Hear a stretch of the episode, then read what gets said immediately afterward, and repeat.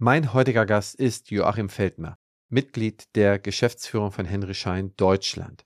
Wir sprechen heute über Produkte. Im Rahmen dieser Serie schauen wir uns an, was hat es an Produktinnovationen in den letzten Jahren gegeben, gibt es dieses Jahr. Wir sprechen insbesondere hier über Intraoralscanner, 3D-Druck, Clear-Align-Technologien, endodontologische Entwicklung bis hin zu biokeramischen Sealern. Es ist eine Folge geworden, wo wir auch darüber sprechen, was hat die MDR jetzt eigentlich damit zu tun, dass weniger neue Produkte in den Markt kommen? Warum gibt es weniger Notified Bodies und so weiter und so fort? Ich wünsche euch viel Spaß beim Zuhören. Bis dahin, euer Christian Henrizi. Herzlich willkommen zum Praxisflüsterer Podcast Staffel 5 mit dem Thema Update 22 Wissen kompakt für die Zahnarztpraxis. Was ändert sich für Zahnärztinnen und Zahnärzte in diesem Jahr? Was sind die neuen Regelungen in den Themenbereichen Steuern, Recht, Gematik und so vieles mehr? Erfahrt die für euch wichtigsten Zahlen, Daten und Fakten und werdet mit eurer Praxis noch erfolgreicher, indem ihr diese Dinge direkt verarbeitet und umsetzt. Partner der Staffel ist die BFS. Hallo Joachim, ich freue mich, dass du heute dir Zeit für uns genommen hast und mein Gast bist. Herzlich willkommen. Hallo Christian, ich freue mich auch, dass du mich eingeladen hast. Vielen Dank dafür. Joachim, erzähl doch mal, wer bist du, wo kommst du her? Mein Name ist Joachim Feldmer. Ich bin seit vielen, vielen Jahren, seit 1985, um genau zu sein, im dentalen Markt tätig. Ich habe also ganz klassisch im Depot angefangen, damals noch unter dem Bereich Siemens UB Med und bin jetzt seit 1999 über die Verschmelzung zur Demetis-Gruppe und dann 2005 zur Henry Schein Gruppe gekommen, via der Akquisition vom Finanzinvestor, damals dann Permira, 2004, wie gesagt, zu Henry Schein und seit 2005 in der Verschmelzung in der Henry Schein Dental Deutschland angekommen. Das heißt, wenn man zurückblickt, jetzt 36 Jahre Dental und ich muss auch sagen, mir gefällt der Markt sehr und äh, es hat mir immer viel Spaß gemacht. Ich meine, da kann man wirklich von einem dentalen Urgestein reden. Das heißt, da hast du ja alles gesehen, alles mitgemacht. Erzähl mal, was machst du denn heute bei Henry Schein? Ja, was mache ich heute? Ich verantworte im Rahmen der Geschäftsführung das Gesamtmarketing der HSDD. Das heißt, neben dem klassischen Marketingmix haben wir natürlich auch den Bereich E-Commerce, wir haben äh, natürlich den Bereich der Öffentlichkeitsarbeit, aber auch andere Themen, die Marketing verwandt sind, Customer Service. Also wir haben ja auch ein zentrales Customer Service Center. Dazu gehören aber auch weitergehende Dinge wie Kundenbereiche im Service, zum Beispiel bei der Connect Dental CutCam Hotline, die in Langen aufgesetzt ist und natürlich auch ganz wesentlich der Bereich Kundenstammdaten der für uns natürlich auch regulatorisch immer neue Herausforderungen bringt. Aber auch dort muss man natürlich sagen, Kundendaten sind entscheidend, um Kunden zu verstehen. Insofern ist das ein sehr artverwandter Bereich zum Marketing. Ja. Spannend. Wie viele Mitarbeiter hat Henry Schein jetzt eigentlich in Deutschland insgesamt? Ja, wir sind in Deutschland natürlich über die vielen Standorte schon im vierstelligen Bereich. Das heißt, wir sind äh, die größte Depotorganisation Deutschlands.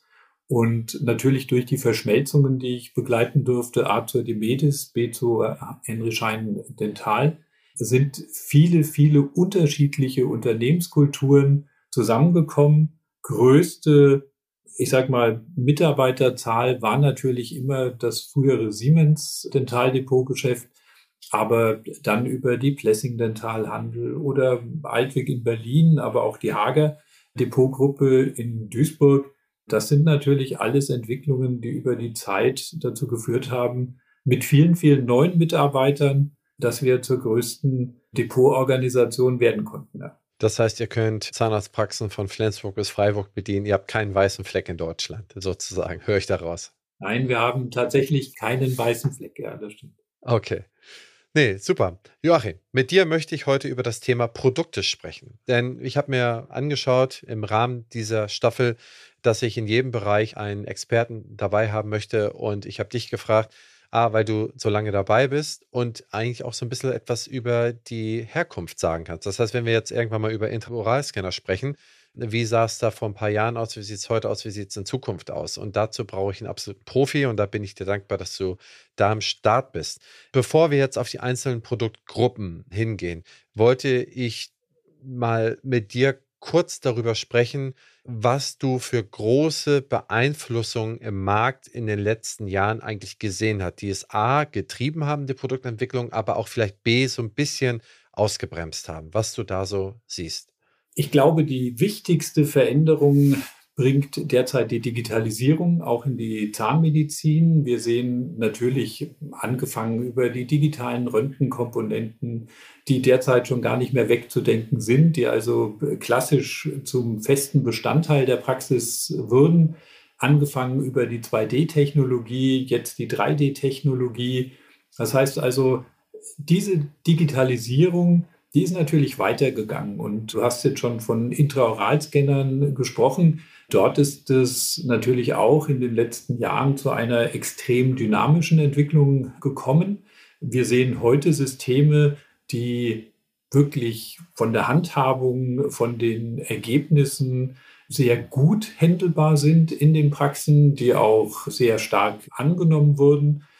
Und trotzdem sind wir dort erst am Beginn einer, einer Entwicklung. Aber diese digitalen Komponenten, Christian, zusammengeführt zu einheitlichen Systemen, das bewegt derzeit den Markt. Ja. Und, und äh, ich denke, Röntgensysteme, Intraoralscannersysteme, die Digitalisierung im Bereich der Zahnprothetik, ob Praxis oder Labor oder auch in der Zwischenform dem Praxislabor, das bewegt den Markt.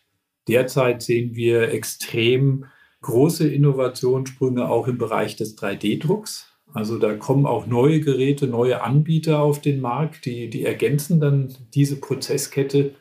Und es bietet sich heute natürlich auch wirklich an zu entscheiden, habe ich den Workflow, der dazu passt und wie kann ich diese Digitalisierung für meine Praxis auch am sinnvollsten und produktivsten einsetzen. Okay, nun gibt es ja diese großen übergelagerten Trend, also diese Digitalisierung beispielsweise. Ne? Die erreicht ja mittlerweile dann auch die Hardware-Komponenten. Durch bessere Hardware-Komponenten erreicht es wieder Besserung auf der Softwareseite und die Software kann dann wieder sehr viel mehr und dann müssen wieder neue Endgeräte gebaut werden, die dann mit der Leistungsfähigkeit der Software mitkommen. Das sieht man ja über die Jahre immer so weit pendeln. Ne? Das heißt, man konnte schon ein Gerüst von einem Zahn in irgendwelchen Architekturprogrammen konnte man wahrscheinlich schon in den 70ern oder 80ern perfekt machen. Man konnte ja auch perfekt damit Brücken bauen und Hochhäuser und konnte die sicher machen und dann auf Millimeter genau planen. Das heißt, softwareseitig war es da. Das wurde jetzt sozusagen der 3D-Druck äh, Intraoralscan, also quasi die Befundung Intraoralscan und dann das Printout, das heißt das, was da rauskommt im 3D-Druck, das konnte ja erst, wie gesagt, realisiert werden, als es die Hardware-Komponenten gibt. So, und jetzt langsam gibt es das und es scheint jetzt wieder zu sein, dass da, wie gesagt, in der Software wieder nachgezogen würde. Kannst du dich noch daran erinnern, deinen ersten Intraoralscanner gesehen zu haben? Und kannst du mal beschreiben, wann das ungefähr war und was konnte der? Und dann würde ich ganz gerne mit dir besprechen, was die heute können. Also ich muss dann wirklich sagen, ein echter Intraoralscanner, also es gab natürlich Kombinationen, wenn man sieht, an den Zerek-Geräten war natürlich die Intraoralaufnahme immer die Basis, dann ging es über die biogenerischen Datenbanken weiter, aber echte Intraoralscanner, die, die wir klassisch als Standalone sehen, die sind natürlich jetzt über die letzten, ich sag mal, zehn Jahre in den Markt gekommen. Und wir hatten aber auch schon sehr viel früher über Intraoralscanner gesprochen. Die marktreifen Systeme, die sind heute aber auf einem ganz anderen Niveau angekommen. Und wenn man sieht, dass es natürlich eine Fülle an unterschiedlichsten Systemen gibt und natürlich auch eine enorme Spreizung an der Preisstellung zu verzeichnen ist, dann muss man doch sagen, gibt es etablierte Systeme, die marktführend sind und zwar international. Und da sehe ich natürlich neben dem Hause Dentsply Sirona und der Prime Scan das Reshape-Produkt mit dem Trios-System. Aber da gibt es auch noch viel, viel mehr. Das sind also wirklich ausgereifte Systeme. Diese beiden Produktlinien kann man aber sagen, sind auf einem Entwicklungsstand angekommen, der wirklich auch in vielen deutschen Praxen tagtäglich Einsatz findet und hervorragende Ergebnisse produziert. Wie gesagt, die, die früheren Systeme klobig, vielleicht auch ein bisschen unhandlich. Das, was heute wirklich angeboten werden kann, ist mit ganz anderen Attributen besetzt und die Ergebnisse sind genauso wie die Rechnerkapazitäten natürlich über diese Zeit deutlich gewachsen. Kannst du dich noch daran erinnern, was so das erste Intraoral-Scan-Modell, was ihr verkauft habt, was das als Endkundenpreis gekostet hat? Also nur Pi mal Daumen, so ein Rahmen? Oh, das, das, muss ich, das muss ich jetzt tatsächlich mal ein bisschen trennen, weil wir natürlich bei den Standalone-Geräten schon immer in einer Preisgruppierung lagen von 25.000 Euro plus minus. Das sind natürlich dann ähnlich wie bei Computern, die verfallen im Preis ja auch nicht so sehr, weil die Rechnerleistung, die Features, die Update-Versionen natürlich dazukommen. Also da muss man ganz klar sehen, die Bandbreite ist enorm. Es gibt natürlich auch unterschiedliche Konfigurationen, die es zu beachten gilt. Und dann natürlich auch das Leistungsspektrum. Also was will ich eigentlich mit dem Device alles tun? Und da muss man dann einfach sehen, was passt zu mir, was passt in meine Praxis, was passt zu meinem Team. Okay. Wie ist heute der Durchschnitts-Intraoral-Scanner, das Intraoral-Scanner-System bepreist? Also von bis. Also hier würde ich auch sagen, dass wir im Durchschnitt natürlich in einer Range liegen, die sicherlich fünfstellig in dem Bereich 25.000 Euro zählt. Das kommt dann aber darauf an, was will ich danach noch tun. Also ich glaube, es ist schwierig, sich nach dem Preis zu orientieren, wenn man noch nicht sagen kann, was möchte ich mit diesem System wirklich tun. Also wir erleben immer wieder, dass natürlich günstige Preise attraktiv wirken. Wenn man dann aber damit arbeitet, auch klar sieht, Mensch, ich komme bis zu einem gewissen Punkt, aber das, was dann für mich auch spannend wird oder das, was für mich dann auch entscheidend wird in der Verarbeitung oder Weiterverarbeitung dieser Scans, das lässt sich dann nicht so gut kombinieren. Deshalb für uns ist immer wichtig gewesen und ich war schon immer ein großer Verfechter davon zu verstehen, welches System passt zu welchem Kunden und welche Komponenten muss man dabei auch berücksichtigen. Und nur dieses Zusammenspiel zwischen einzelnen Komponenten, Christian, das macht dann auch ein belastbares System aus. Ja, ja okay. Das heißt, du denkst da sehr viel mehr in System als in Einzellösung, was ja auch absolut Sinn macht. Man muss ja das Ziel und die Strategie der Praxis begreifen, die Anwendungsfelder umreißen, um denen eine Lösung zu bieten wenn man jetzt so ein Intraoral scannt, halten wir uns einfach mal daran fest, aber das auch unisono betrachtet für alles. Wenn man das mal sieht wie so ein Tesla, wenn ich mir die Hardware gekauft habe und sage, ich möchte jetzt 50 PS mehr haben, dann wird mir ein Software-Update aufgespielt oder es wird irgendwas freigeschaltet. Kann man sich das beim Intraoral-Scanner, den ich mir vielleicht so ein, äh, dieses Prime-Modell oder diese Top-Modelle von 3Shape oder von Densify oder von anderen, wenn ich mir die dann anschaffe als Praxisinhaberin oder Inhaber, gebe sehr viel Geld aus, das heißt, ich bin jetzt bei den 25, habe ich da irgendwie eine Sicherheit, dass ich sage, okay, die nächste Entwicklung, so wie ich es eingangs irgendwie mal so ein bisschen skizziert habe, die nächste Entwicklung kriege ich dann zu packen durch ein gutes Software-Update. Das heißt, die Hardware bleibt, das, was ich dem Patienten in den Mund einführe, das ist dann im Prinzip, da brauche ich auch keine neue Hardware oder kann die vielleicht irgendwie, wie gesagt, so als modular ersetzend dazu nehmen. Aber kann ich mir einfach eine neue Software raufziehen? Kann ich mir das so vorstellen und bin dann auf den neuesten Stand? Gibt es sowas? Oder ist das vorgesehen?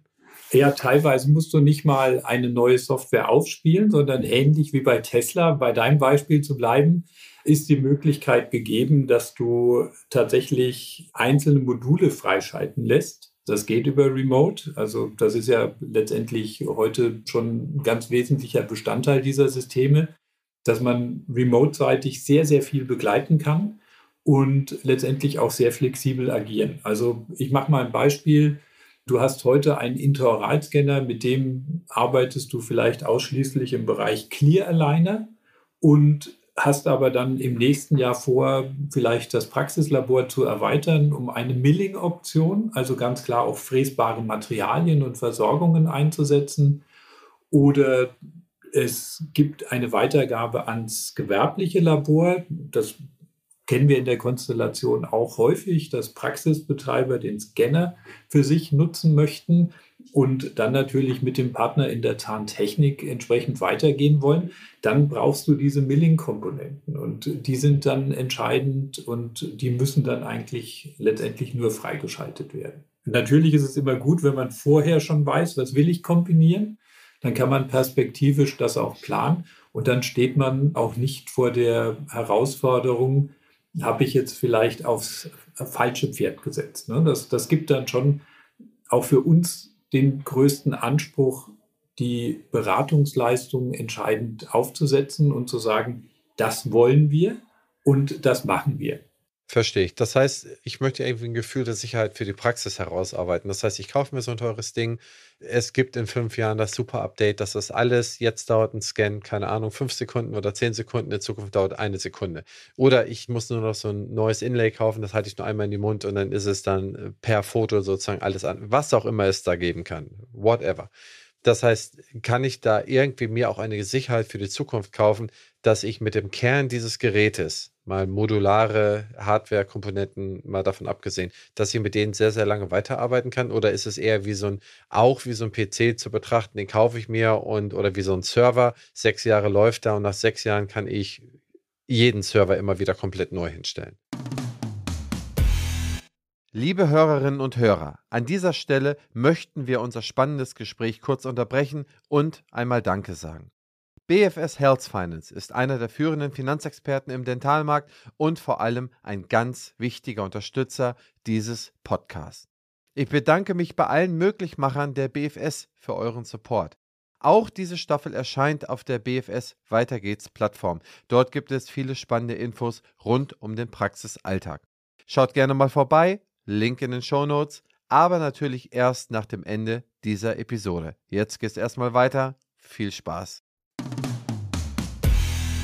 Sechs Jahre ist eine enorm lange Zeit. Also gerade bei den Komponenten, wenn man sieht, welche Innovationssprünge in den letzten sechs Jahren gemacht wurden, welche Komponenten neu angeboten wurden, dann glaube ich, ist einfach der Weg zu sagen, ich möchte für einen bestimmten Zeitraum die größtmögliche Sicherheit, ja, die können wir letztendlich auch garantieren für die gewünschten Anforderungen.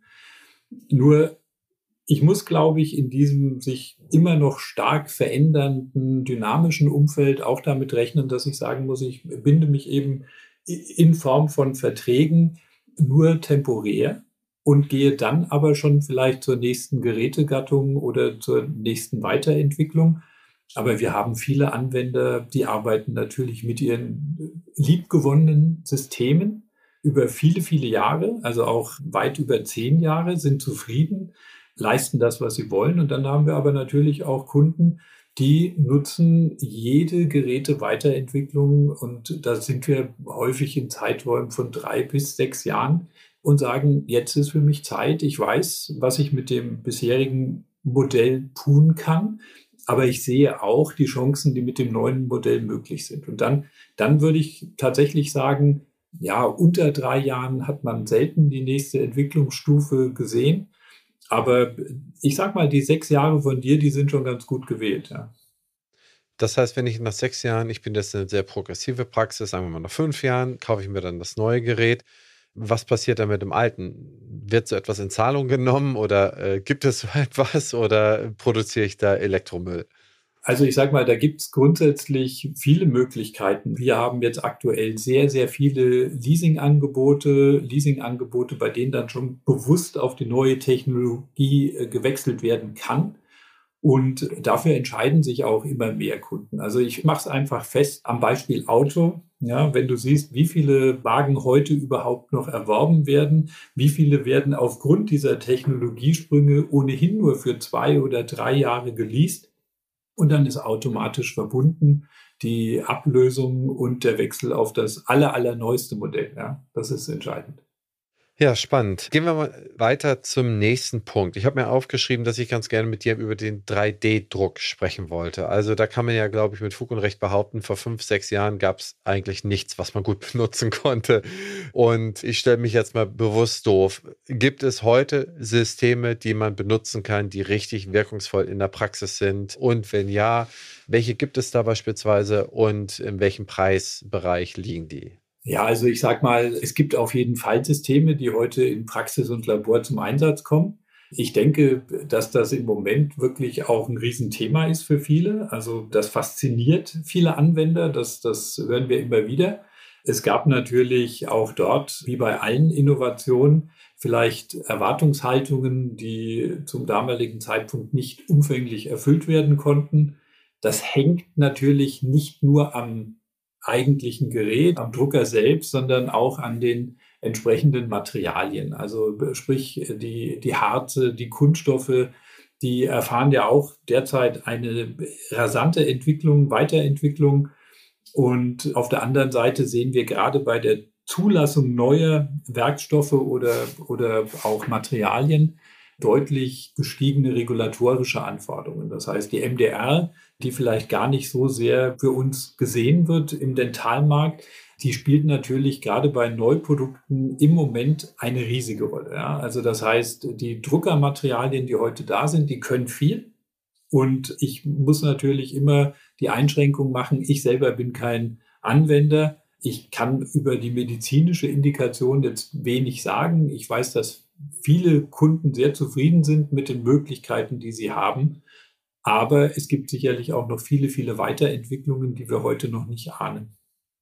Ich meine, da sprichst du jetzt mal ein sehr interessantes Thema an. Und äh, da kommen wir ja schon mal zu den Entschleunigern der Produktentwicklung, beziehungsweise nicht der Produktentwicklung, sondern möglicherweise der Produktzulassung. Merkst du denn da, also jetzt mal als kleiner Exkurs an dieser Stelle, wo du das MDR mal ins Spiel bringst, dass es weniger neue Produkte gibt, weniger neue zugelassene Materialien, die man zum Beispiel für den 3D-Druck nutzen könnte oder für in anderen Bereichen, die sozusagen eine gewisse Hemmnis der Innovationskraft, die von der Produktentwicklung ausgehend, die in die Zulassung und somit dann auch in die Zahnarztpraxen kommt. Stellst du was fest oder ist das zu sehr irgendwie in den Mund gelegt oder wie siehst du das aus deiner Perspektive?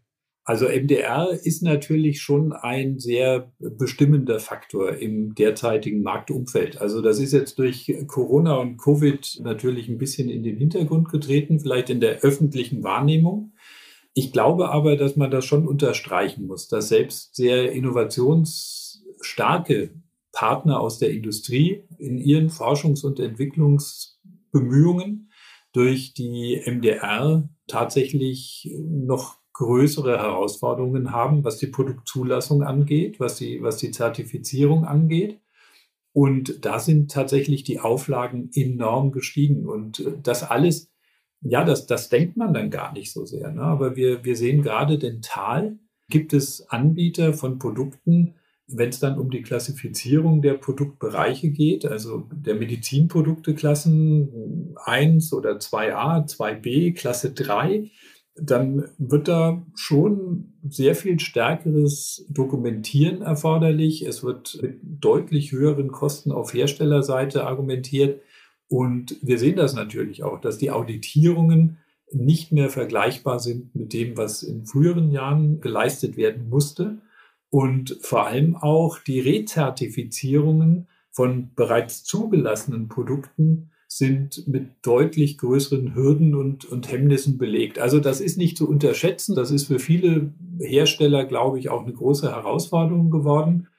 Und wir sehen, dass tatsächlich die Innovationspipeline im, im Materialbereich beispielsweise darunter auch ein bisschen langsamer geworden ist. Das heißt, da können wir ja vom Glück reden, dass jetzt im Jahr 22 keine EDS ist und dass es genug Notified Body gibt, die die entsprechenden Hersteller bei der MDR-Zulassung so weit begleiten, dass wir auf der IDS im nächsten Jahr 2023 viele neue Produkte sehen werden und Materialien. Das hoffe ich auch, weil gerade all diese Notified Bodies mussten sich ja im Zuge der MDR auch selber wieder neu rezertifizieren lassen.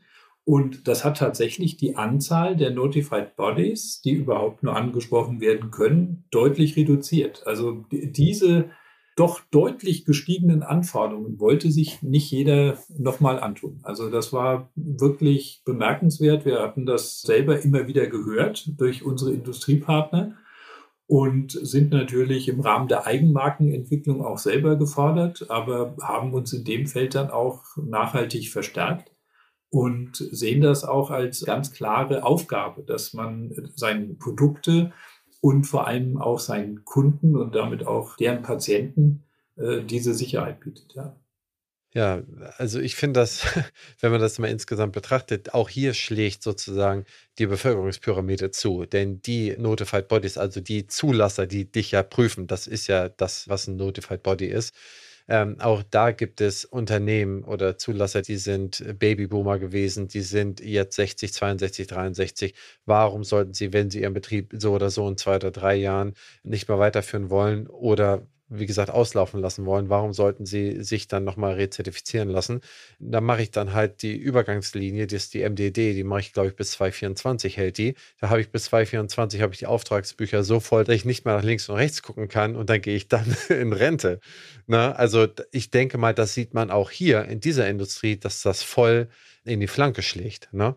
Und die wenig übergebliebenen, das heißt, vielleicht sind 60 Prozent, 70 Prozent am Ende des Tages übergeblieben, denen steht ja nicht weniger Innovationskraft, nicht weniger Neuprodukte und nicht weniger Inverkehrbringung von neuen Produkten entgegen. Und das wird ja interessant, wer sich dann da wie durchsetzt. Ne? Also werden das dann nur noch große Unternehmen dann ihre Produkte da durchbringen, weil die mehr bezahlen können? Äh, bleibt da die Innovation aus? Die Angriffe von unten, von kleineren Unternehmen, kriegen die das vielleicht nicht mehr so gewuppt?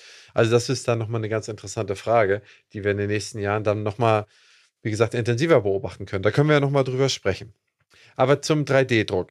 Wie siehst du beim 3D-Druck denn äh, die Zukunft? Wird es vielmehr so sein, dass jede Praxis dann schlussendlich einen 3D-Printer in der Praxis hat und dann eventuell vielleicht Fachleistungen extern einkauft, die sie dann nicht haben, zum Beispiel KFO-Fachleistungen und das Ergebnis daraus wird in der Praxis ausgeprintet.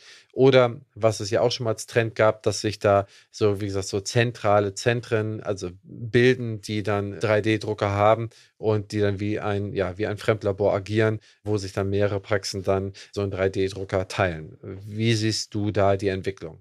Eine sehr spannende Frage, die natürlich in Deutschland auch ein bisschen im derzeitigen System vielleicht anders bewertet werden kann als in, in anderen Ländern. Also in Deutschland sehe ich es natürlich immer am direktesten und habe hier die Erfahrung gemacht, dass wir sowohl in der Praxis als auch im Praxislabor, als auch im gewerblichen Labor nahezu jede Lösung finden. Also wir haben tatsächlich die Praxis, die auch möglichst viel zentriert im eigenen Team lösen möchte. Und wir haben aber auch genau das Gegenteil. Da wird sich ganz klar fokussiert auf die Behandlung. Und was eben früher der konventionelle Abdruck war, das wird jetzt digitalisiert. Und dann wird aber der digitale Abdruck verschickt. Alles andere ist tatsächlich, ja, ich sag mal, dann Aufgabe der Partner. Und da gibt es natürlich auch Labore, die sich über die bisherige Versorgung weiter spezialisiert haben, die das auch zunehmend ausbauen. Es gibt tatsächlich hundertprozentig auf das Fräsen von Materialien ausgerichtete Labore. Ich glaube, dass es dann am Ende des Tages auch den Spezialisten geben wird für 3D-Druck. Ich glaube, dass es die gesamthafte Leistung geben wird, die sowohl konventionelle als digitale als auch den Druckbereich anbieten wird. Und ich glaube, dass es eben auch den Praxisbetreiber, die Praxisbetreiberin gibt, die das alles bei sich vor Ort lösen möchte. Das alles muss dann mit der jeweiligen passenden Zusammenstellung zum dann individuellen System zusammengeführt werden. Und das sehen wir eigentlich, hat sich auch in den letzten Jahren bewährt. Es geht nicht darum, ein System zu finden, das alles kann. Es geht darum, das System zu finden, das das kann, was der Verantwortliche, die Verantwortliche dann wirklich sehen möchten. Da sind wir, glaube ich, einer der Partner, die das schon immer sehr ernst genommen haben und die dafür auch die richtigen Komponenten entsprechend beraten und supporten möchten. Mhm. Wie viele Praxen in Deutschland stattet ihr insgesamt aus? Das heißt, wie viele von den, was ich, 52.000 Zahnarztpraxen, also 45.000 regulären plus die Spezialisten habt ihr in der Kundenkartei? Oder dürft ihr darüber nicht reden? Ja gut, wir sind natürlich äh, als größte Depotorganisation auch mit einem großen Anteil der Praxen betraut. Wir sehen, dass wir sehr viele sehr erfolgreiche Praxismodelle begleiten dürfen. Das spricht auch so ein bisschen für den Innovationsgeist dieser Praxen. Viele unserer Kunden sind jetzt sehr erfolgreich durch die Corona-Krise gekommen. Das wurde auch immer wieder mir persönlich gegenüber bestätigt. Deswegen glaube ich, wir sind tatsächlich mit sehr vielen erfolgreichen Praxen betraut. Und die absolute Zahl ist natürlich, wie alles im Leben, nicht immer so einfach zu teilen. Okay, alles klar, verstehe. Ich, ich dachte, ich krieg dich hier an dieser Ecke mal, mal dazu, mal so ein paar Internas zu lüften, so mal ganz geschickt. Aber ich kann, dir, ich kann dir versichern, Christian, wir sind in den wirklich relevanten Orten, Gebieten, Regionen Deutschlands präsent. Wir haben ein tolles Team im Außendienst und auch im technischen Service. Also ich glaube schon, dass die Kunden sehr wohl wissen, dass wir da sind. Okay, wunderbar. Ich habe noch drei Themen, die ich mit dir besprechen würde. Erstmal deine Meinung zu den Clear Aligner Technologien. Da gibt es ja weltweite Bewegungen drin. Erzähl uns mal von den letzten Bewegungen, die du so wahrgenommen hast und was denkst du passiert auch da in den nächsten Monaten oder Jahren in Deutschland? Ja, ich denke, dass was wir aus dem Ausland natürlich schon wahrnehmen, Christian, und was in Deutschland natürlich auch durch verschiedene Angebotsmodelle, ich, ich denke, jeder hat erlebt, wie sich über die Jahre Invisalign und die Clear Aligner Technologie dort entwickelt hat, dass das natürlich einen zunehmend steigenden äh, Bedarf findet. Also wir sehen großes Interesse bei jungen Patienten, wir sehen großes Interesse auch durch die Demografie in der erwachsenen Kieferorthopädie. Und da sind natürlich transparente Schienen schon auch sehr gut angekommen. Also ich glaube, die Patienten wissen sehr gut Bescheid, dass es diese Lösung gibt. Und da gibt es jetzt natürlich dann wieder die Einschränkung, welches System passt am besten zu mir? Was ist natürlich auch die entsprechende Indikation? Es gibt ja auch verschiedene Klassen der Versorgung. Nicht alles ist mit jedem System leistbar. Und natürlich das spiegelt sich ja auch in anderen Bereichen wieder, hat Deutschland immer einen ganz klaren medizinischen Fokus. Also viele unserer Kunden legen da explizit Wert, dass die Dinge entsprechend evidenzbasiert, aber auch entsprechend mit dem klinischen Know-how und der klinischen Expertise begleitet werden können. Und es gibt natürlich auch konsumerorientierte Systeme im deutschen Markt, die sich auch wachsender Beliebtheit erfreuen. Aber das sind alles Themen, die wir so ein bisschen im Moment noch mit Abstand sehen. Wir sehen aber auch, dass viele Anbieter dazukommen. Wir sehen jetzt natürlich auch, dass sich die ersten Anbieter in diesem Wettrennen dann auch wieder aus dem Markt zurückziehen. Ja, ist interessant zu sehen. Siehst du denn da gerade, ich meine, euer Headquarter ist in New York, äh, ihr habt einen sehr starken internationalen Fokus. Siehst du da von oben betrachtet signifikante Unterschiede zum Beispiel von dem US-Markt, spanischen UK-Markt zu dem deutschen Markt? Ich sehe natürlich schon Unterschiede, wenn ich die amerikanischen Kollegen sehe, was dort die Digitalisierung ausmacht, welche Systeme dort im Einsatz sind. Henry Schein USA hat sehr großen Erfolg mit Reveal und dem System dort. Wir haben in Deutschland jetzt noch kein Clear Aligner System am Start. Aber wie gesagt, ich denke, dass die Patientennachfrage steigen wird und wir zunehmend auch in der erwachsenen Kieferorthopädie Bedarfe haben werden. Und Stand heute bedienen wir viele Praxen eben im Bereich Intraoralscanner. Das leisten wir übergreifend und da denke ich, dürfen wir auch in die verschiedensten Systeme hineinschauen. Okay, gut. Dann nochmal ein kurzer Ausblick in die Endodontie. Was gibt es da Neues? Ja, Endodontie ist natürlich ein Markt, der sich extremer Nachfrage erfreut. Also auch hier, glaube ich, spielt die große Rolle, dass die Behandlungsmöglichkeiten und die Information der Patienten einfach gewachsen ist. Dass, dass man Wurzelkanalbehandlungen heute, wenn man das sieht, über die Mikroskopie, über die, die alleine schon Lupenbrillen, dann aber auch über die vielen innovativen Systeme Und Endodontie war ja über viele Jahre ein, ein Innovationstreiber in vielen Bereichen. Heute sind viele Systeme etabliert und wir arbeiten jetzt mit den gerade natürlich für uns auch wieder spannend aus Amerika kommenden System Edge Endo jetzt an der Einführung. In Amerika ein wahnsinnig erfolgreiches System, aber neben den eigentlichen Instrumenten, die natürlich reproduzierbare Ergebnisse leisten müssen und auch bestmögliche Sicherheit, was die Ermüdung der Instrumente angeht, etc., ist es für viele Behandler wichtig, dass man dann sagt, nach der Aufbereitung, wie wird der Wurzelkanal am besten versorgt? Da gibt es auch neue Entwicklungen und das ist vielleicht auch eines der Felder, die man so ein bisschen unterstreichen kann als Innovationsfeld in der, in der Zahnmedizin. Da sehen wir, dass zunehmendes Interesse entsteht an biokeramischen Sealern. Das hat sich jetzt mittlerweile zumindest mal im, im Dialog, im, im Fachklientel entwickelt. Ich war in Berlin dabei gewesen, habe das verfolgt, als Jahreskongress der DGET war. Da hat man schon gemerkt, dass Interesse besteht und auch wächst. Und ja, man muss das natürlich ein bisschen noch gewichten können über die nächsten Jahre. Ich denke, so lange dauert das dann auch, bis sich Trends weiter manifestieren. Aber ich kann mir gut vorstellen, dass das einer der wesentlichen Treiber wird. Das ist auch etwas, was wir aus anderen Märkten wahrnehmen. Also in Amerika schon deutlich stärker. Und das zeichnet Henry Schein ja auch aus, dass wir global, ob jetzt in Amerika, Europa oder Asien, in die Märkte und in die Entwicklungen reinschauen und dann natürlich auch versuchen, positive Entwicklungen aus unserer Sicht wahrzunehmen, zu verifizieren, hier mit den Anwendern auch zu sprechen. Und wenn dann positives Feedback kommt und man sagt, Mensch, das könnte man sich vorstellen, dann versuchen wir weiterzugehen. Aber ich denke, ganz wichtig ist, dass es zum jeweiligen System und zum jeweiligen Anspruch passt. In dem Sinne hören wir so auf, wie wir angefangen haben. Wir denken in System. Ich danke dir herzlich für deine Zeit und deine Mühe, mir einfach mal den Einblick zu geben in die, ja, in die Vergangenheit, in den aktuellen Stand und in die entsprechende Aussicht in die Zukunft. Lieber Joachim, herzlichen Dank für deine Zeit. Ja, vielen Dank, lieber Christian. Hat mir viel Spaß gemacht und ich hoffe, ich konnte das eine oder andere Interessante beitragen.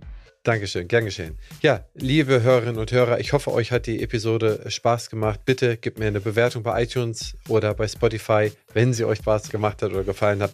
Wenn ihr Anregungen habt oder wenn ihr noch Fragen habt oder was wir beim nächsten Mal tiefer legen sollten, auch wenn der Joachim vielleicht nochmal bei mir zu Gast sein sollte oder vielleicht auch, wenn er möchte, was für Fragen habt ihr, welche Produkte sollen wir mal diskutieren, schreibt es mir einfach an henrizi.opti-hc.de und bis zur nächsten Episode.